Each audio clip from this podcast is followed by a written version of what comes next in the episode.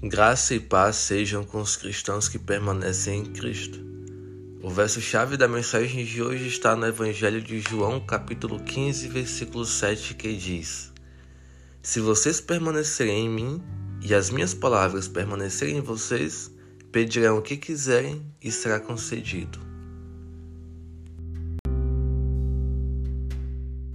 Muitas orações não são respondidas pelo simples fato de que quem está orando não está em Cristo, não ter entregue a sua vida a Ele.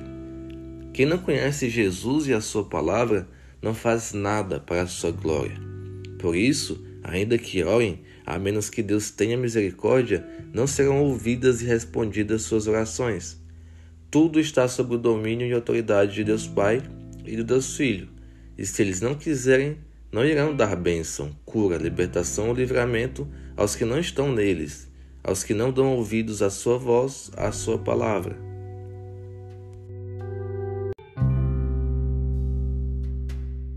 Em Provérbios, capítulo 28, versículo 9, está escrito: Se alguém se recusa a ouvir a lei, até suas orações serão detestáveis.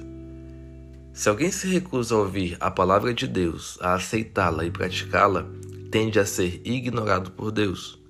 O ímpio pode até gritar no ápice do seu desespero e da sua dor, e se Deus não quiser se compadecer, ele não irá lhe dar ouvidos porque a sua oração é detestável. Em contrapartida, até a lágrima mais silenciosa que cai do olho do cristão ecoa nos ouvidos de Deus, e ele o sustém.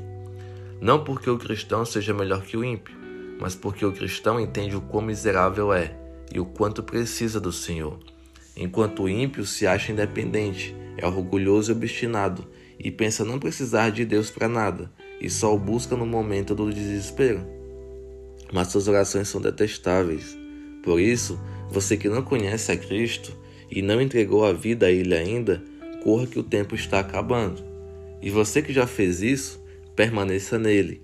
Ouça e pratique a sua palavra, a fim de que todas as suas orações de acordo com a vontade do Pai e em nome do Filho, sejam ouvidas e atendidas, não porque você é melhor que o ímpio, mas porque você foi encontrado porque é melhor que todos nós juntos.